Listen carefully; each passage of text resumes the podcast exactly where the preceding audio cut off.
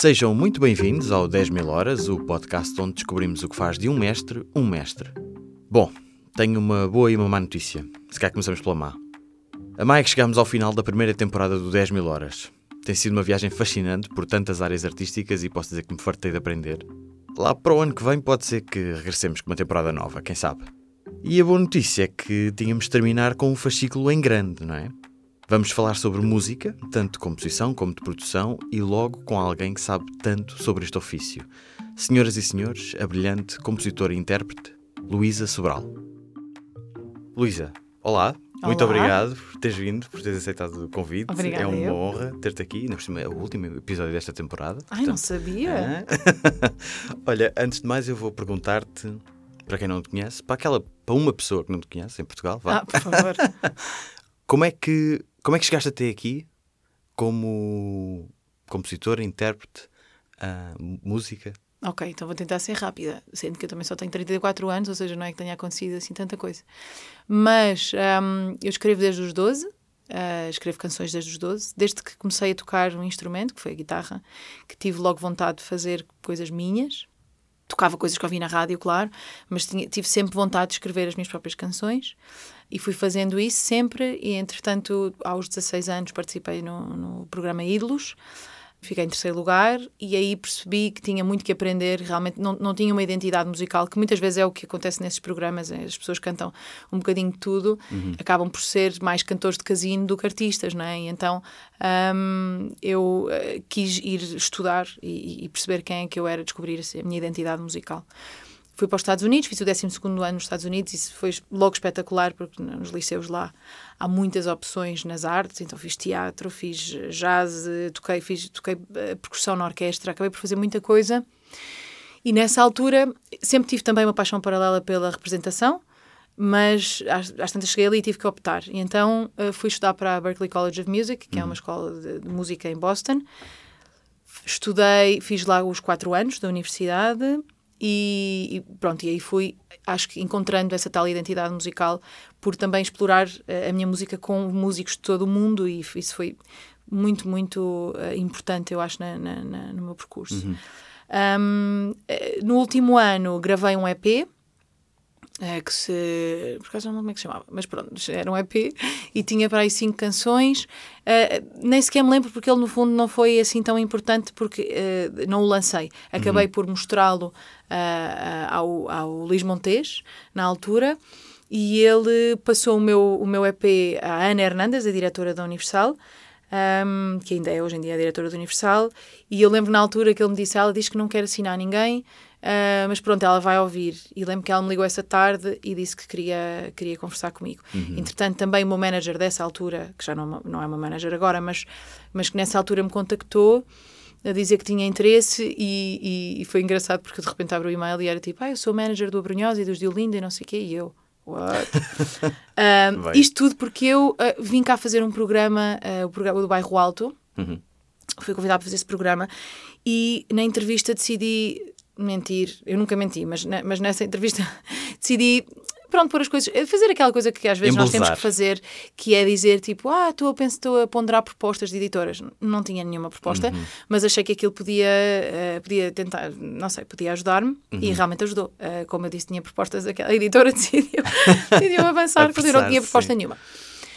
Um, assinei com a Universal e eu tinha vivido em Nova York também ah, e o meu sonho era tentar eh, que a minha música tivesse algum sucesso nos Estados Unidos. Foi estranha essa transição porque depois o meu manager disse-me que eu tinha que viver, vir viver para Portugal.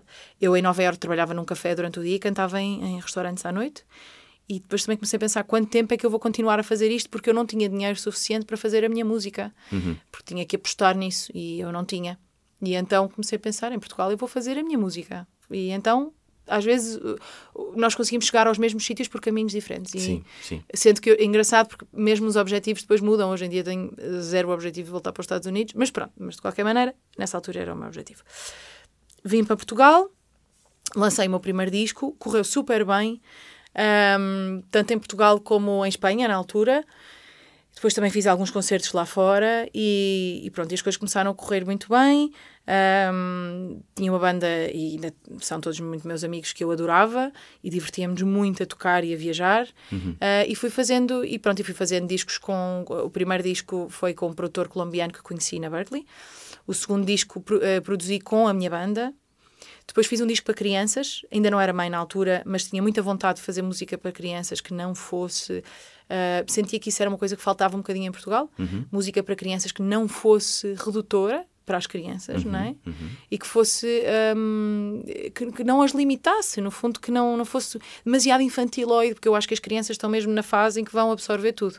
Por isso, porque é que lhes damos algo limitado? E então fiz um disco com música que soa a música de adultos, talvez, mas com uh, temáticas de, inspiradas na minha infância. É? A seguir, gravei um disco um, em Los Angeles com uh, o Joe Henry, que é um produtor bastante conhecido lá, que produziu o, os discos do Hugh Laurie, o, o hum. mais conhecido como Dr. House, uhum, uhum. Um, e com uma banda incrível, que eu nem sabia quão incrível era até começar a falar com eles, e um deles tinha tocado com o Bob Dylan, Ai, o outro com o Johnny bem. Mitchell, Ai, o outro era o guitarrista do Tom Waits, só assim, Bolas. tipo, as pessoas mais incríveis e mais Ai, inspiradoras bem. da fase em que eu ouvia muita música americana. Uhum. As pessoas que mais me inspiravam.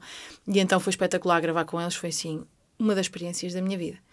Depois, entretanto, fui mãe e depois gravei, uh, a seguir a isso, gravei um disco com um produtor espanhol, o Raul Refri, uh, de Barcelona, um disco completamente diferente, super minimalista, todo em português, uh, porque de repente já não tinha vontade de escrever em inglês e continuo sem essa vontade. Uhum é como se tivesse. Ah, entretanto, houve a Eurovisão, uh, uh, escrevi uma canção para a Eurovisão, o meu irmão ganhou com essa canção. Uhum. Um, isso também me abriu uh, as portas para, para escrever para outras pessoas. Eu já o fazia, mas as pessoas não sabiam tanto. A partir daí começaram a pedir muito mais, e é uma coisa que eu adoro fazer, e, e isso foi, foi uma coisa muito positiva na minha carreira, foi ter esse novo trabalho também. Uhum. Uhum. Um, pronto, gravei o disco Rosa. E agora, eh, agora há pouco tempo, gravei um disco de canções de embalar durante o confinamento, porque foi o que eu consegui fazer com três crianças em casa. Foram canções de embalar, tipo, por favor, vão dormir. Um, e, e, pronto, e agora estou a trabalhar em várias coisas ao mesmo tempo e, e, e, a, e a tentar. Este ano acho que vai ser o ano em que eu vou, me vou desafiar mais e sair de, de, daquilo que eu estou mais habituada a fazer. Não vou dizer a zona de conforto, uhum, porque agora uhum. não se pode já com a zona de conforto. Exato. Ninguém, mas sair daquilo que eu estou habituada a fazer e, e tentar explorar outras áreas da escrita. Uhum. E isso está a ser muito, muito interessante e muito motivador. E, e pronto, é Bem, isso. fantástico. Vou fazer-te a pergunta mais difícil desta conversa toda. Pronto, já fica despachada, não é? é daqui sim. Ok. uh, o que é que para ti é uma canção? Um, eu, isso para mim, eu vou, posso dizer o que é, que é, mesmo para mim, não é? Quando eu escrevo as minhas e o que é que eu considero. Pronto, para mim, primeiro, uma canção tem que ter letra e música, porque senão é um tema, não é? Se for, uhum. se for só música. Depois eh, para mim, eh, eu não sei bem o que é, é uma canção. Para mim, uma canção, no fundo, é uma harmonia com uma melodia e com uma letra. Isso já é uma canção. Uhum. Agora, aquilo que para mim é uma boa canção, eu acho que essa é okay. a diferença. Para mim, uma boa canção, e é isso que eu tento fazer nas minhas, eh, não sei se depois ficam boas ou não, mas é o meu objetivo, é sempre que a letra sobreviva à música, que a música sobreviva à letra e que depois elas juntas sejam algo melhor ainda do que as duas separadas. O que é, que queres dizer com sobreviver? é, é, existir sem. É, ah, existir okay. sem. Sim, sim, sim. Pô, a letra uh, lida por si tem valor, não é? Sem a música. É e... o que eu tento. Okay. E a melodia tocada, por exemplo, o que eu pensei, se eu fosse declamar isto, uhum. tinha que ser interessante, e se eu fosse tocar uh, a música ao piano ou à guitarra com a melodia só, tinha que ser interessante. Isso é o que eu vejo no, na, numa das minhas maiores inspirações de sempre, que é o Chico Buarque. Uhum. E uhum. nele isso acontece sempre. Uhum. E depois as duas juntas é só potentíssimo, tipo, a uhum. letra e a música, mas isso para mim é uma boa canção, quando ela... Uh, ainda agora entrevistei o Tosé Brito e ele dizia que para ele é quando sobrevive ao teste do tempo. Eu não concordo, porque eu, porque eu não acho que há, há, canções que nós cantamos e já sabemos há anos e eu não acho necessariamente que sejam muito boas, é só Sim. porque realmente são muito orlhudas ou um, mas para mim é mais isso, é mais a canção, a letra poder ser lida como poesia, a música poder ser tocada e, uhum. e continuarem a ser as duas bonitas. Uhum. Não, não, querendo uh, pisar-te os calos porque tu, tu fazes um. Tu tens um podcast inacreditável já agora. Fica aqui. Ai, muito obrigada, Que eu, que eu ouvi não é- esta canção. É, a sério, é maravilhoso. Eu estou doido pela cima- terceira temporada. Eu já, a pensar, não sei "Ai, quanto agora tempo." estou a fingir que sou jornalista. Não, nada disso, nada disso. Epá, e tem muito valor um músico a falar com outro músico, não é? Isso, isso- Pois, isso é o que eu acho que é talvez a mais-valia por eu falar de algo que eu entendo, não é? Exato, vocês É falam só- a mesma língua Pois. e ao mesmo tempo não são crípticos, não é? Não são Sim, herméticos, sim, não sim, estão sim. ali a falar de coisas Às que vezes dizemos assim umas coisas estranhas, tipo, ah, não sei eu vou pôr ali uma nona, e eu percebo, ah, as pessoas não sabem, mas também não, Pois, não há problema, pois. vão, vão pesquisar. Isso mesmo. há, um- há uma coisa aí, como é que Google, não é? Acho que é isso. Exatamente, exatamente. O que é uma nona? Depois aparece uma Exatamente. avó em italiano, não é? Ah, mas então, para ti, como é que começa uma canção? É uma melodia? É um acorde que desperta alguma coisa? É uma frase? Eu tenho várias maneiras, não há só uma. Eu já fui só de uma maneira, que era fazer. Por acaso depois descobri que era a mesma maneira do Paul McCartney, por isso achei que estava bem. Uh, que, é no- que era começar a tocar e ver o que é que saía. E, sa- e- às vezes podia estar a dizer coisas que não faziam sentido, mas de repente havia, havia uma frase que fazia e eu depois perguntava-me porquê esta frase e começava a explorar a partir daí. Ainda faço assim às vezes. Outras vezes vem com um assunto. Uhum. Um, a última que eu- canção que eu escrevi foi sobre, um, sobre a dificuldade de algumas mulheres eh, de engravidar, de serem mães e, e que, e- que é cada vez mais recorrente. Tenho muitas amigas que passaram por isso ou que ainda estão a passar por isso. E, e vejo essa angústia de uma mulher sentir-se quase menos mulher por não conseguir cumprir essa função, não é? E então isso era uma coisa que eu já queria, sobre a qual eu já queria falar há muito tempo. Sentia quase que não tinha esse direito, sendo que sou mãe de três filhos, não é? Mas ao mesmo tempo o interessante também é isso, é nós conseguirmos pôr na pele de outras pessoas e tentar sentir essas coisas. E, e então esse assunto já andava na minha cabeça há muito tempo e tinha uma frase que era o meu ventre não dá gente. E eu tinha essa frase há Uau. muito tempo e então eu sabia que ia- queria começar assim. E, hum, e pronto, então às vezes tem, esse, tem um assunto, às vezes é uma imagem. Aconteceu-me há pouco tempo escrever um poema sobre um senhor que eu vi assim, ah, numa berma de uma estrada, com, com flores na mão e a tirar flores para o chão, e aquela imagem ficou-me assim muito gravada. E eu comecei a pensar, porquê que ele, será que ele estava ali? E então criei toda uma história. Então há várias, eu acho que no fundo há uma coisa que o Carlos T diz, e que para mim é, é, é isso mesmo, que é nós temos que olhar para o mundo com poesia. Não há, isso não se ensina. Isso é, é uns óculos, não é? São assim, são os óculos de poesia. E eu de repente vejo, eu vejo poesia em todas as coisas. É, é lindo viver assim. Sim. Eu sou privilegiada. Á- Às vezes os óculos estão um bocadinho embaciados, mas, mas quando eles estão operacionais e funcionam bem, há coisas tão bonitas. De repente uma pessoa diz uma frase qualquer. Ahm, eu, mesmo eu própria, a, das- a última canção que eu gravei, que vai sair agora daqui a pouco tempo, ahm, eu lembro que eu estava a dizer, a falar com alguém e disse: Sim, sim, está bem, mas eu não, eu, não, eu não moro numa canção. Depois eu pensei: Ai Uau. que bonita essa ideia de morar numa canção. Então escrevi uma canção, uma, uma letra que se chama, uma canção que se chama Quero Morar numa Canção. Então é tudo isso, é estar sempre alerta. Uhum. Ter, ter esses óculos é uma coisa que se treina ou é uma coisa inata?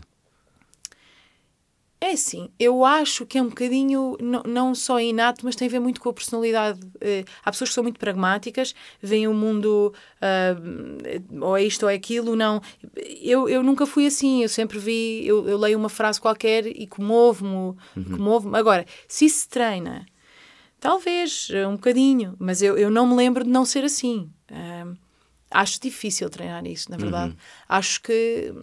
hum, olha, uma maneira que eu, que eu acho que treinei bastante isso, ou que apurei um bocadinho isso, foi não tirar mais fotografias com o telemóvel e só tirar com a minha máquina analógica. Ah, percebo-te tão bem. Percebo-te Porque a tão bem. analógica é muito mais caro Uhum. e então. Tem eu, mais valor cada fotografia, e, e tu é? pensas mesmo, então Exato. olhas para o mundo e pensas, ah, isto é mesmo bonito, vale a pena. Uhum. Então tiras, quase que, ou se for para uma Polaroid, ainda mais, não é? Ainda são mais caras. Um, e isso ajudou-me um bocadinho, porque com o telemóvel nós tiramos fotografias a todas as coisas e de repente 200 fotografias e nunca vais usar aquilo. Uhum. E eu nunca mais fiz isso, então eu tenho a analógica comigo. E isso faz com que eu esteja sempre a olhar para o mundo e à procura da beleza do mundo. E isso ajudou-me imenso. Por isso, Uhum. Aí está uma boa dica para quem quer trabalhar um bocadinho isso. Isso ajudou-me muito. E para além disso, agora tenho um álbum de fotografias maravilhoso. Tenho a minha casa cheia de fotografias Uau. que eu nunca pus quando tirava fotografias com o telefone. Uhum. Então, quando tu tens essa frase, quando tens uma melodia que te agrada, qual é que é o próximo passo? É gravar para não te esqueceres? Ah, sim, tem que fazer isso. E, e, mas, mas eu muitas vezes, uh, pronto, pode haver esta, esta frase que eu tinha do ventre ou assim, que andam aqui durante algum tempo até ganharem vida. Mas depois, uh, quando, eu tenho, quando eu começo a trabalhar nessa frase, eu normalmente tenho que ir até ao fim, logo uhum. nesse momento. Uhum.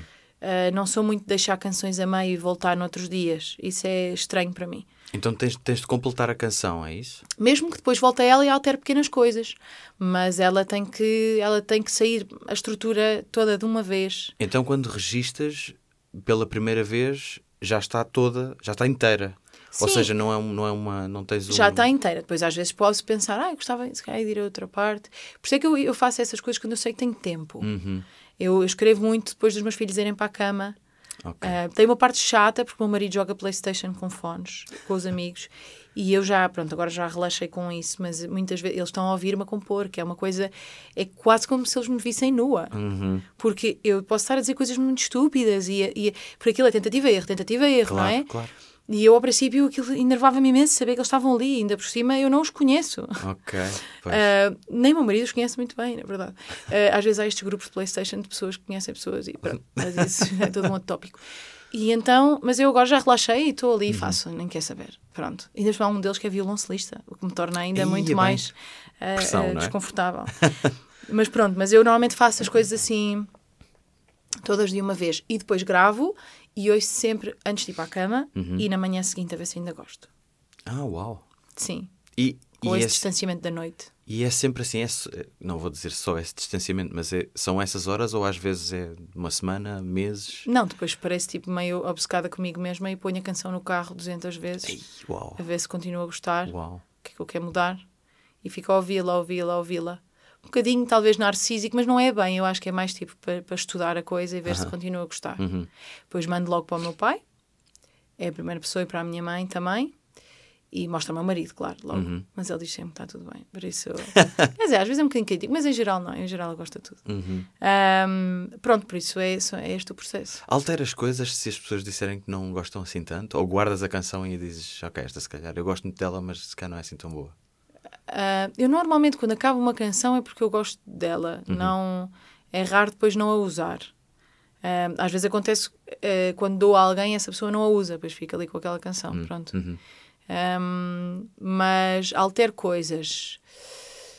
Um, altero se eu própria também já não estiver muito contente com aquilo. Ou, por exemplo, quando eu, já me aconteceu escrever um poema e a pessoa uh, perceber o poema de forma diferente e eu pensar, não, não, eu quero mesmo que percebam bem. Porque às vezes, quando estou eu a escrever, eu sei o que quer dizer, uhum. mas a pessoa que está a ouvir pode não, se eu não for uh, explícita, se eu não quiser ser explícita, tudo bem, mas, uhum. se, mas quando eu quero que se perceba exatamente aquilo que eu quero dizer, se a pessoa não percebeu, então eu altero para que perceba. Uhum. Isso faço, porque às vezes estou no meu mundo e acho que aquilo é super perceptível e, uhum.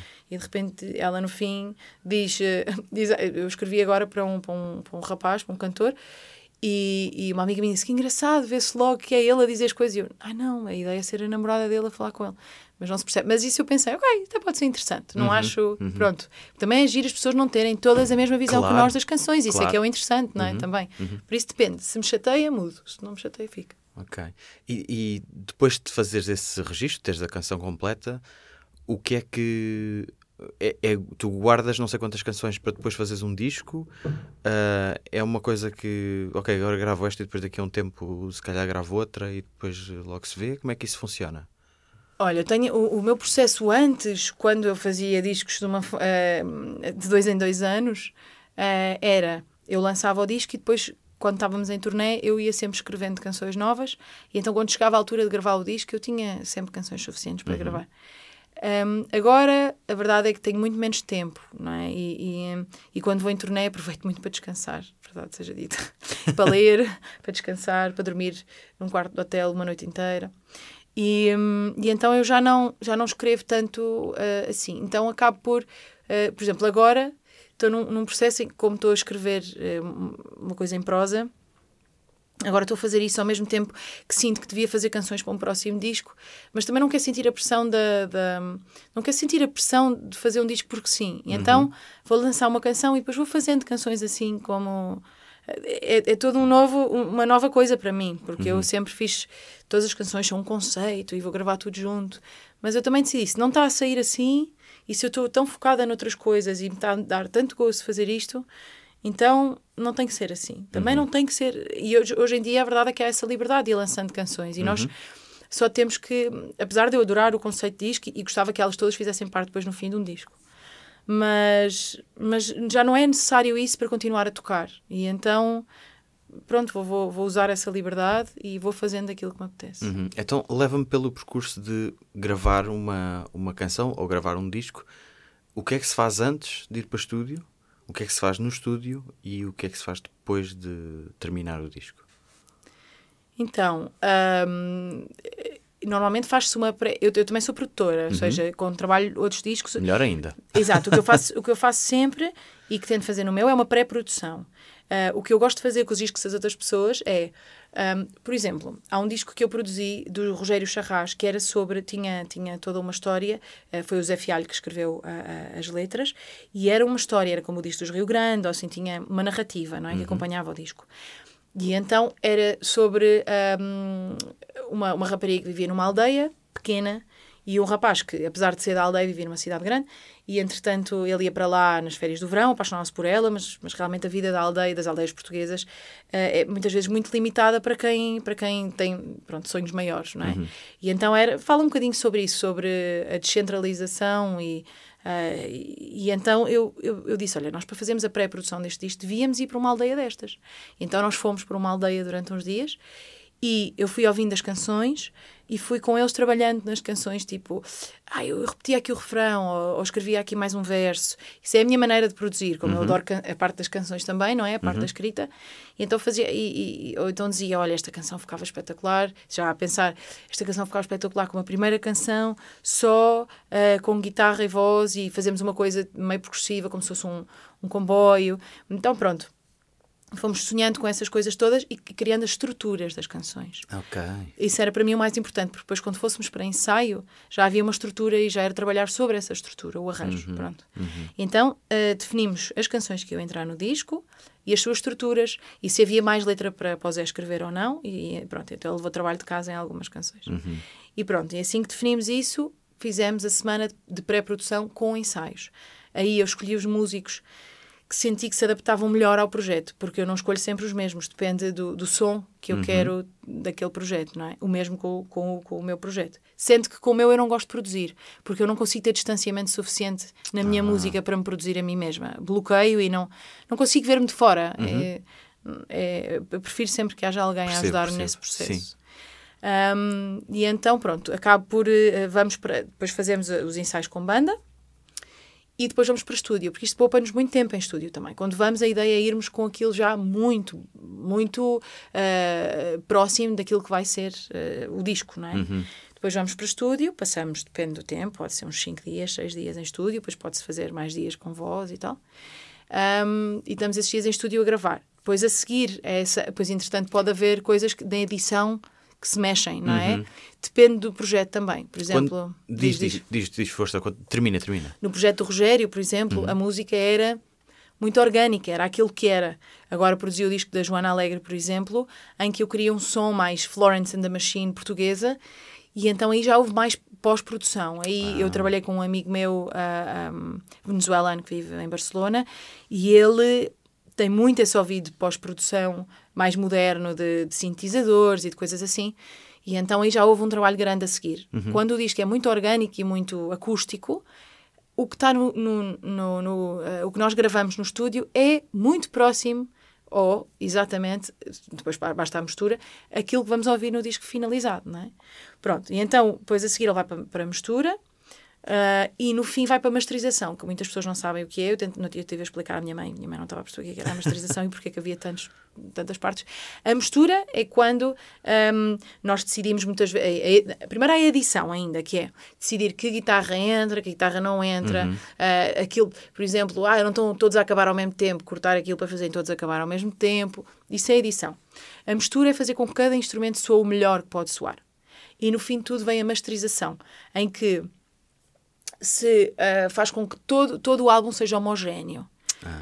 um, em termos de equalização e todas as coisas, porque, por exemplo, um, isto é uma das coisas básicas, mas quer dizer, nós, se estamos a ouvir um disco, não, não, não está uma canção a um volume e a seguinte a um volume Exato. altíssimo, não é?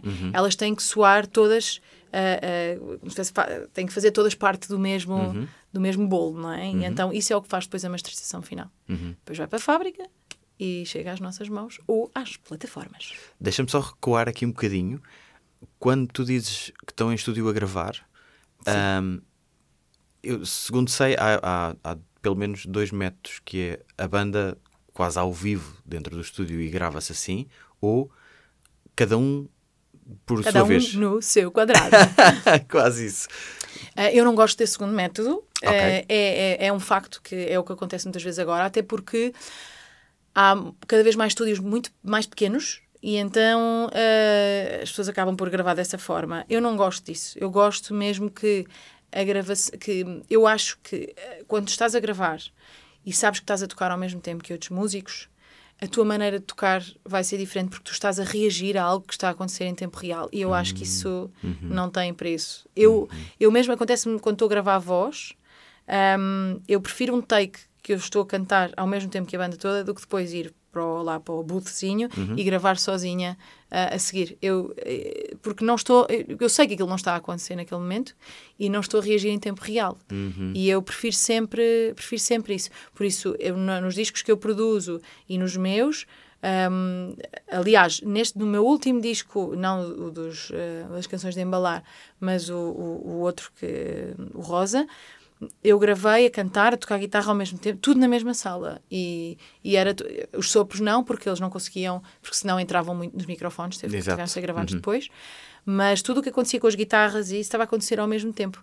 E eu sou cada vez mais apologista desse tipo de, de, de gravação e de- eh, que é muito humano, é, é- tem as suas imperfeições e porque depois o outro tipo de gravação leva-nos quase a uma edição e tudo muito pouco humana, tipo é, é é tudo muito certo e depois equalizam tudo, fica tudo muito certinho. E a verdade é que nós seres humanos somos imperfeitos, então quando nós ouvimos uma coisa perfeita, eu sinto que ela nem sequer ah, nos faz emocionar, porque porque não joga connosco. Eu acho que o erro e essa. É um erro, mas eh, esse- essa fragilidade Uhum. traz muito à, à, à relação que depois as pessoas criam com as canções. Mas qual é que é o nível de imperfeição tolerável para ti? Porque se desafinares, provavelmente vamos. Depende da desafinação. É? Ok. Depende da desafinação. Há desafinações que doem, há outras que não. Eu não sou, eu não sou muito fã de cantores perfeitos, por exemplo. Uhum. Não, aqueles cantores que super afinados. Para, mim, por exemplo, quando alguém diz, e no dia estava a falar sobre isso com o técnico de som, ele estava a falar sobre uma cantora e ele disse: ela é super afinada. E eu disse: para tu estares a dizer isso, é porque essa é a maior qualidade dela e eu não acho que isso seja interessante. Uhum. Pá, o Bob Dylan, Exato. não é? Não, o Tom Waits não são cantores nada de especial em termos técnicos Uhum. e são incríveis. Não, isso para mim não, não é muito importante. Há, há, há muito para além disso. Aliás, vê-se isso nos programas de televisão. Chegam lá cantores maravilhosos, cantam super bem. Mas depois onde é que está a identidade daquela Claro, pessoa claro, realmente? claro, Por isso, para mim, a afinação é assim. Nestes programas também acontece aquela desafinação que dói e isso não dá, não dá. O que eu digo é quando falta o ar, Uhum. quando há uma ligeira rouquidão, ah, quando te falta o ar por emoção, que tu querias dizer a palavra e estás tão emocionado, não consegues. Isso Uhum. é maravilhoso, maravilhoso. E de repente, não, vamos gravar porque não só ouviu. Não, deixa. É, é, é fruto da emoção daquele momento. Uhum. E, e eu, e eu lembro de estar a falar com o meu produtor de- desse disco e dizer que para mim há assim uma máxima, e eu digo isso muitas vezes às pessoas que eu produzo e tudo, que é, tu queres impressionar ou queres emocionar? É que eu quero emocionar, tipo, não quero impressionar com a voz, acho que isso, mala- malabarismos vocais, para mim são, não interessam nada. Uhum. Uhum. Um, e, e pronto, por isso é que eu te digo que é, tudo, tudo é relativo. A desafinação, uh, se for produto de, de- se for eh, consequência de, de- uma emoção e for aquela desafinação que não se percebe se é ou não e que não dói. Uhum. Não, não acho que isso seja, tipo, não tem que ser tudo super afinado. Então, às vezes, há cantores que estão para ali a afinar-lhes as notas todas e depois aquilo soa tão maquinal. Sim, sim, sim. Verdade. não, Sim, sim, sim. não sou fã disso. Ah, na pré-produção, tu falaste da estrutura da canção. É Uhum. uma espécie de lei ou também tem piada mudar a estrutura? Estou a dizer aquela coisa Claro. de Não, verso, não, não há- refrão, não sei não, não, não. Quando eu digo trabalhar a estrutura da canção, não quer dizer que temos de trabalhar todas as canções a chegar a uma estrutura. Uhum. Quer dizer que temos que perceber qual é a estrutura que aquela canção pede. a estrutura é só no sentido de saber se vamos, fazemos verso, verso, verso, verso, verso, verso, verso, ou se fazemos refrão, refrão, verso, refrão, refrão, Uhum. ou se fazer, o que é que ela pede? E depois definir uma estrutura, ou seja, qual, o que é que esta. Eu, eu acredito muito que as canções pedem coisas, tipo, elas pedem para ser só versos, ou elas pedem para começar com refrão. Eu, eu sinto isso nas canções. Tens algum exemplo concreto só para se perceber o que é que significa esse pedir? Pedir é, por exemplo, imagina, eu tenho. hum, agora tenho que pensar numa canção eh, específica. Hum, Eu não- consigo eh, dizer, ninguém sabe porque foi a penúltima canção que eu escrevi. E ela ia para um refrão, verso, verso, e depois ia para o refrão. E depois eu estava, não, agora devia para um verso. Mas comecei a pensar, mas, por- mas não, ela não está a pedir para ir para um verso. Eu não, ela, eh, a harmonia não está a ir para aí. Ela, eh, Eu não sei bem explicar o É que uma é que é. É um bocado, é? exato, é- Pois, é, um bocado. Uhum. sente-se um bocadinho isso. Eu, às vezes, com os meus alunos de de escrita de canções, às vezes eles estão a tocar e de repente, eu, ai, não, não, não, não, não vai para aí, não, não.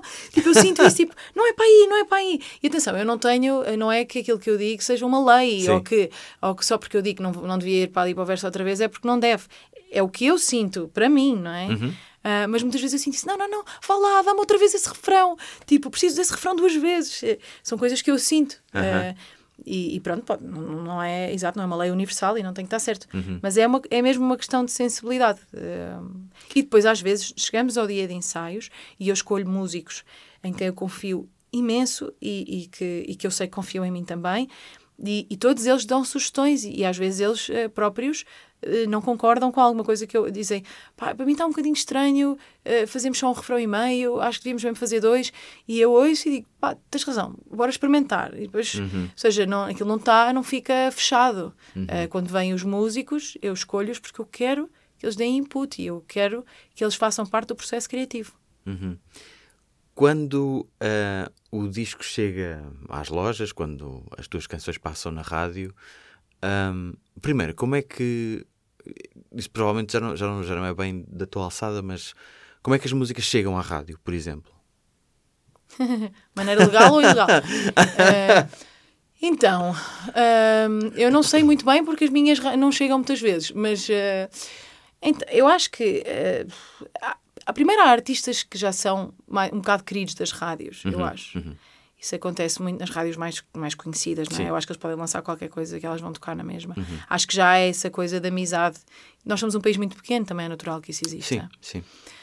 Um, mas o, o que normalmente elas entram numa playlist ah, às- quando, quando, as, quando as pessoas da rádio já gostam, não é? Entram numa playlist. Muitas vezes vão. Eu acho que essas rádios mais mainstream eles até têm umas tipo um, um sítio onde as pessoas ouvem ah, as músicas e, e dizem se gostam ou não.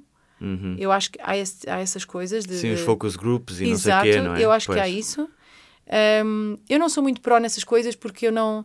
eh, Eu faço as coisas que me apetecem e não, e não penso muito nessa parte comercial. Uhum. Eu lembro-me, agora já não estou numa editora, já estou independente, saí, mas eu lembro-me que uma das últimas vezes que eu, que eu fui a uma reunião com a editora, com o meu disco, eles disseram: Tens noção que não há nenhuma canção que vá passar na rádio?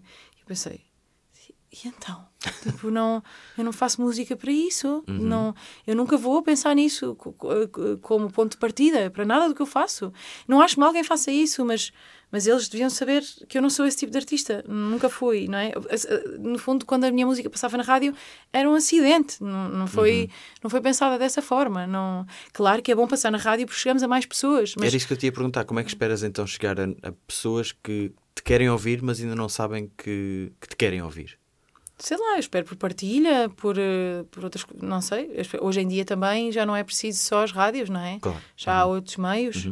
Ahm, eu, eu tenho mais fé nesses outros meios, ahm, mas eh, eu não penso muito nisso. Eu sei que a- agora, por exemplo, mesmo as redes sociais e tudo.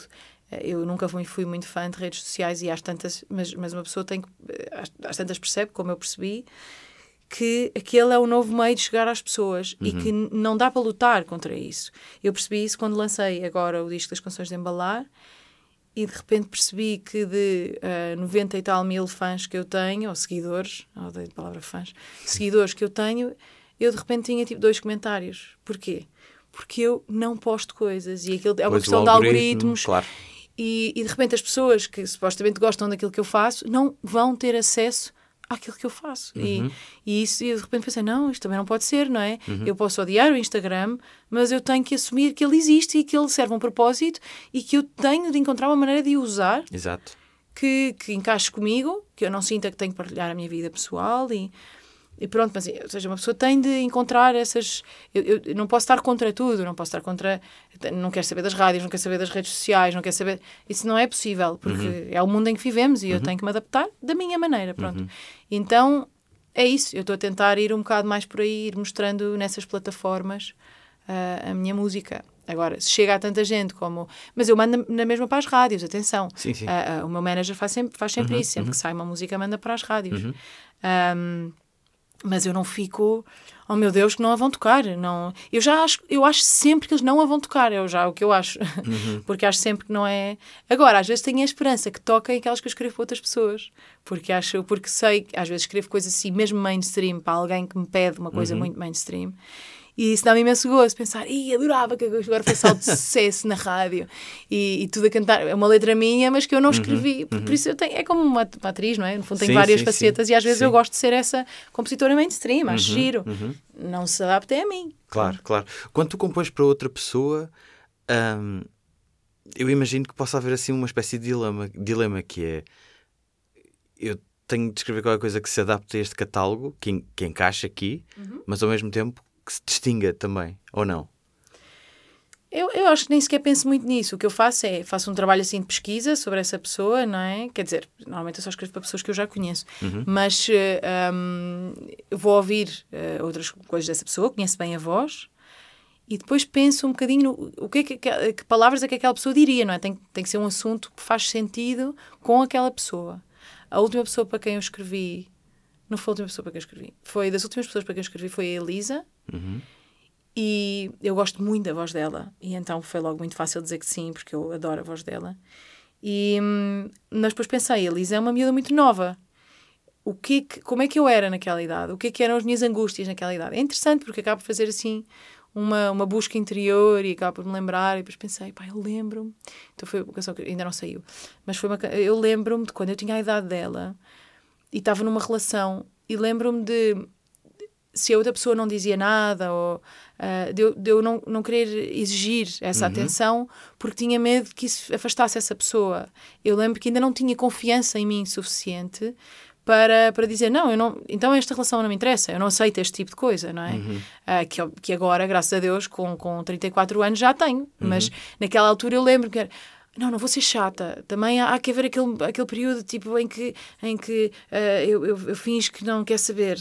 E, e sempre foi muito antinatural para mim. Eu não tinha eu odiava não, eh, não mandar mensagem porque não devia. ou- e eu lembro-me dessa angústia. E tipo, ah, ele não diz nada. Ok, não diz nada, também não vou insistir, senão não vai ser chata. E depois ele acha que. eu- Ai, e eu lembro que isso é super angustiante. Eu odeio, eu odeio inícios de relações. eh, que as pessoas adoram. Tipo, ah, aquele momento é super paixão. Não, eu estou sempre Não, angustiada. é horrível, estou contigo, é horrível. Não gosto de nada, gosto daquela paz, de sab- não é tipo de saber que aquela pessoa está sempre ali, mas ter essa paz de chegar a casa e, e Uhum. não ter que provar coisas e pronto. E, e eu lembro dessa angústia e pensei, vou escrever sobre essa angústia porque eu, eu lembro-me e, se- e se eu for para trás eu consigo vivê-la. E então foi sobre isso que eu escrevi. Uhum. Porque ela tem aquela idade e então, eh, pronto, eu acho é agir isso, é Uhum. ir a tentar encontrar quem, quem eu era, ou se calhar se for pessoas mais velhas, quem eu imagino um dia voltar a vir a Exato. ser. Uhum. Escrevi uma música para o Carlos do Carmo, mas que ele não chegou a gravar. Ah, E, e então tentei me pôr na pele. Eu, eu ouço a voz das pessoas completamente. Eu, eu ouço a voz do Carlos do Bem. Carmo a cantar aquilo. Ah, pronto, sou a única pessoa que vai ouvir a voz do Carlos do Carmo a cantar aquilo, não é? Mas, hum, mas, mas eu ouço dentro de mim, eu quando escrevi para a Ana Moura, eu ouço a voz da Ana Moura, Ah, a Sara Correia, eu ouço completamente a voz da Sara Correia na minha cabeça. Isso é comum, eu lá no meu podcast, toda, toda a gente que escreve para outras pessoas. Acontece a mesma coisa, também ouvem, ouvem vozes. É a nossa parte esquizofrénica da, da, da, da- escrita de canções. Ah, quando tocas uma canção ao vivo, ela tem outra vida? Ou ela deve, ou para ti faz mais sentido que vá como está no disco? Não, não, não. Eu gosto de explorar outras coisas. Quer dizer, eu era assim mais- um bocadinho mais tu- tudo, tudo parecido com o disco. Quem também me puxou muito por mim nisso foi o meu irmão, por acaso, porque o meu irmão é muito livre. E eu não era muito livre. Eu fazia as coisas muito parecidas com o disco. Podia haver assim mais um pequeno solo ou coisas assim. Mas não, não tinha muita liberdade. Não me dava muita liberdade. E o meu irmão puxou bastante por mim nisso, por acaso.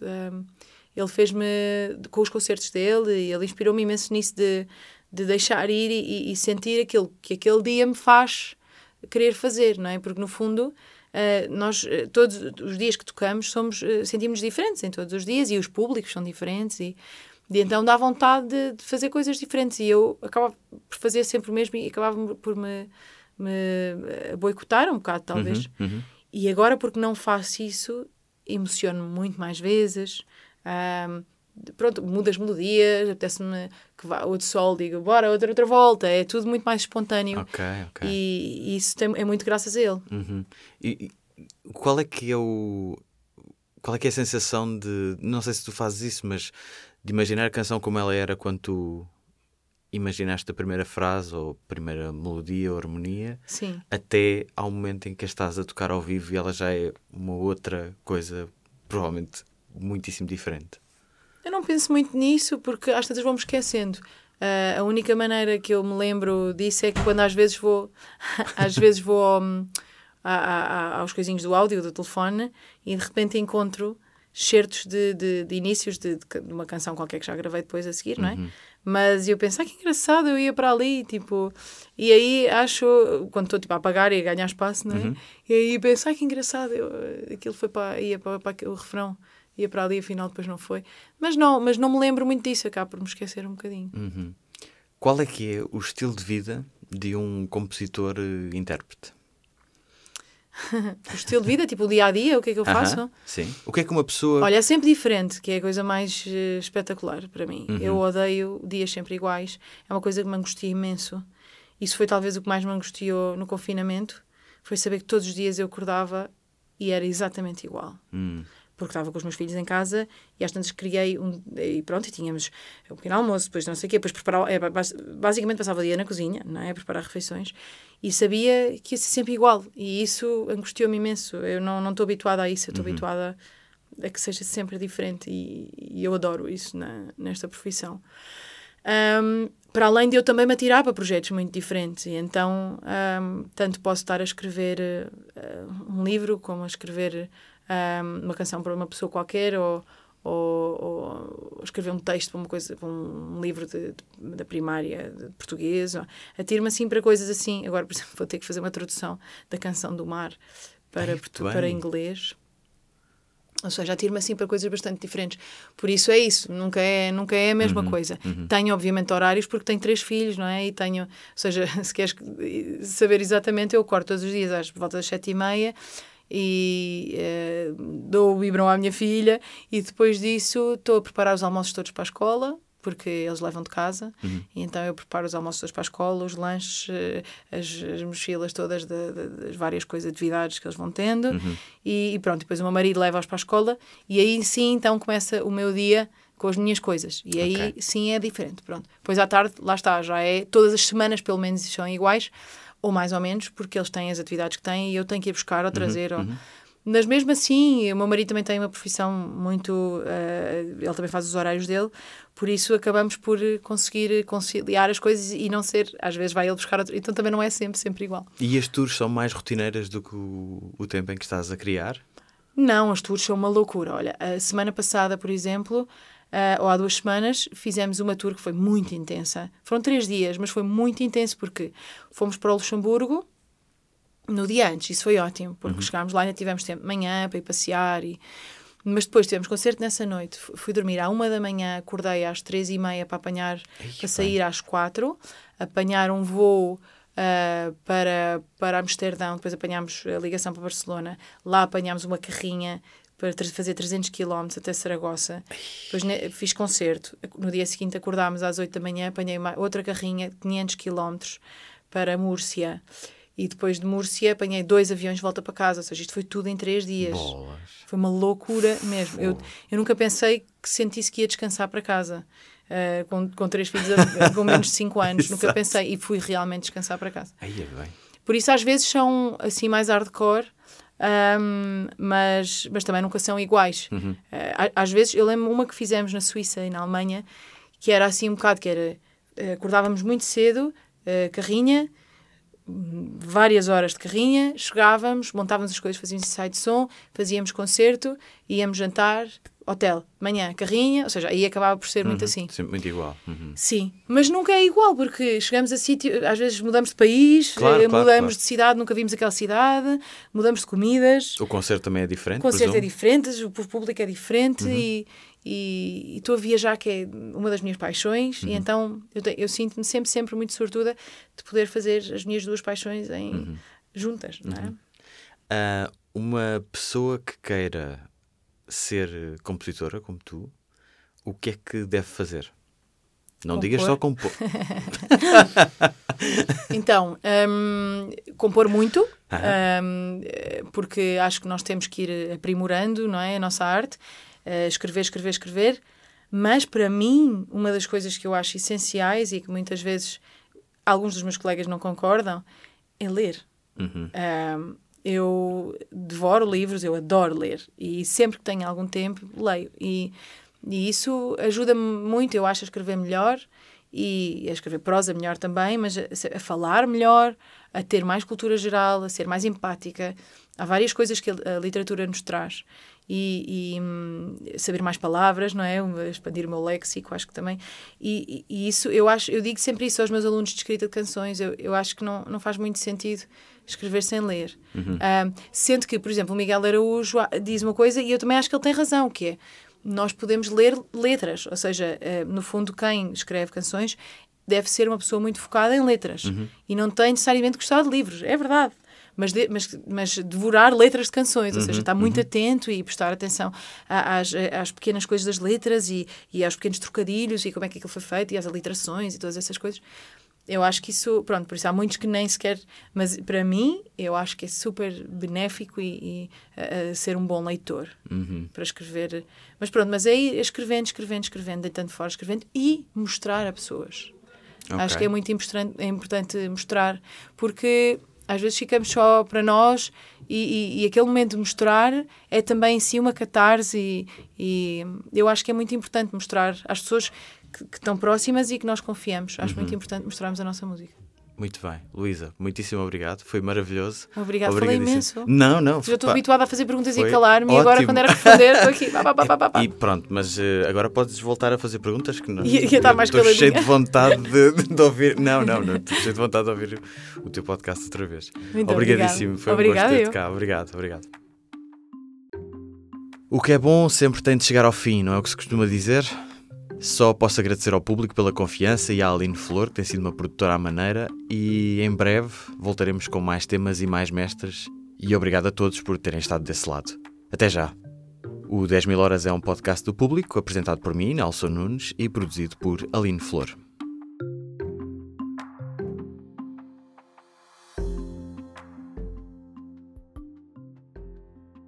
O público fica no ouvido.